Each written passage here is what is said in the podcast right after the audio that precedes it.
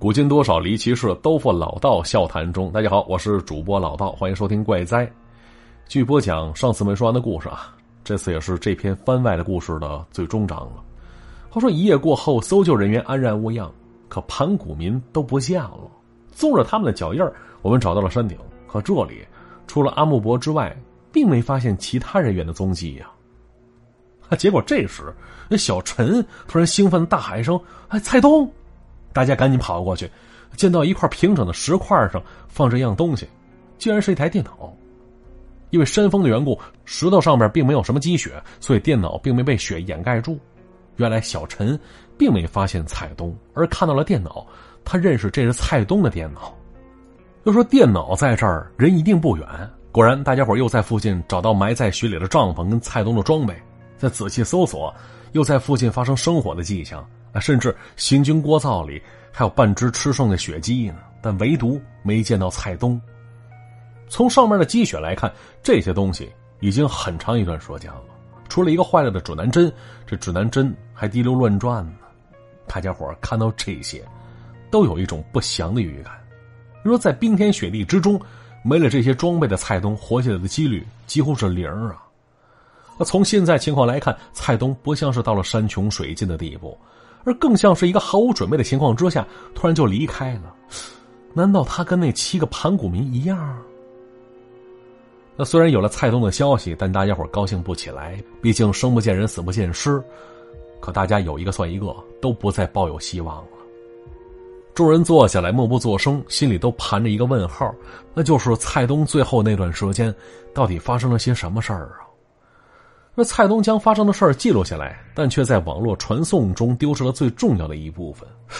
哎，想到这儿，我突然灵光一现，就这会儿，阿雷也将目光移到那电脑上了。没错，蔡东在写邮件时，一定在电脑里留下底稿了。于是阿雷立刻动手，可是电脑电量已经耗尽了。那阿雷带那块相同型号的电池也在雪崩时丢失了。况且在如此严寒情况下，这电脑还能不能正常工作还说不准呢。看来只能回营地再说了。那在黑暗中完全没有时间概念呢。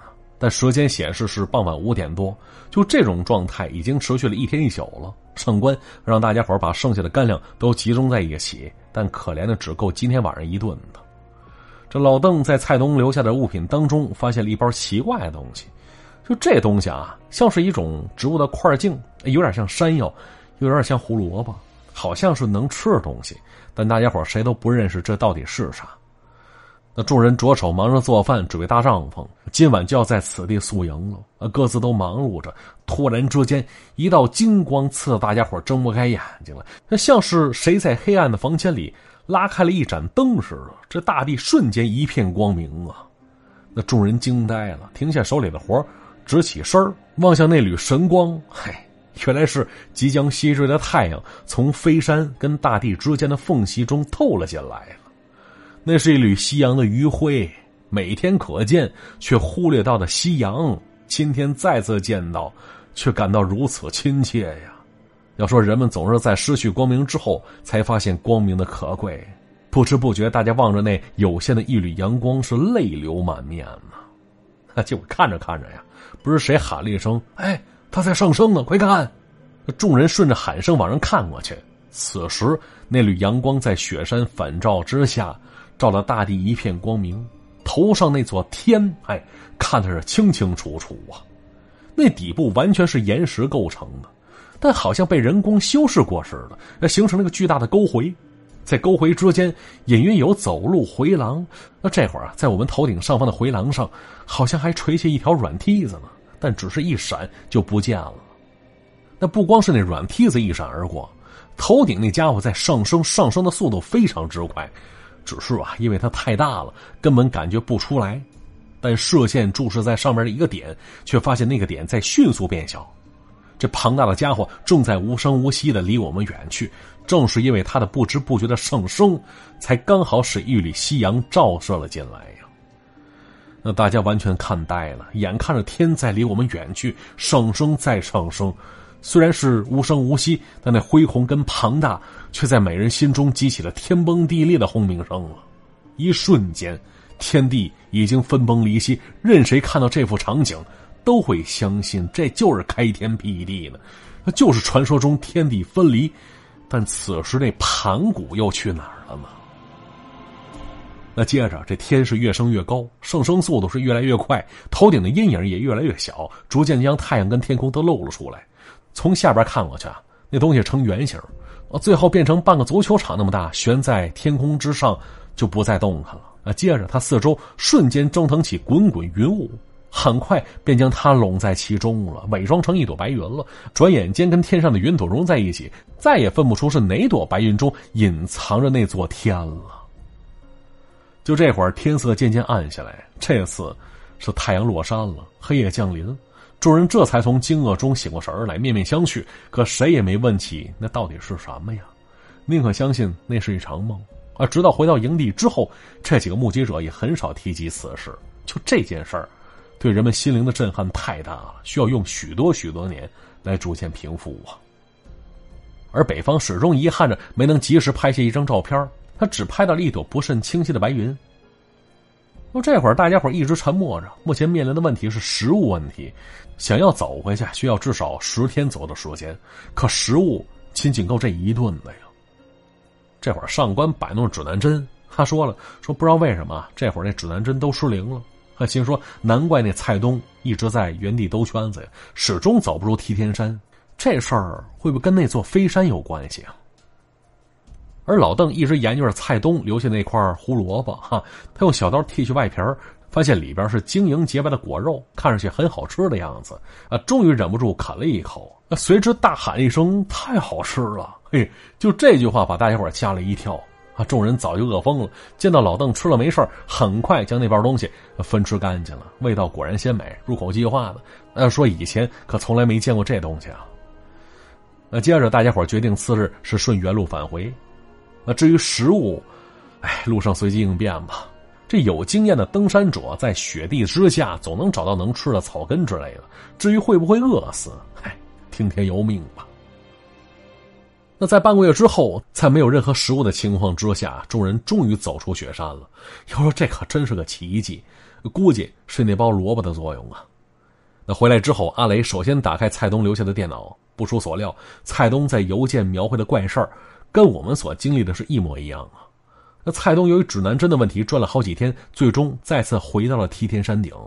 啊，就在这时，他看到那座飞山了，他那震惊可想而知。而接下来的事情。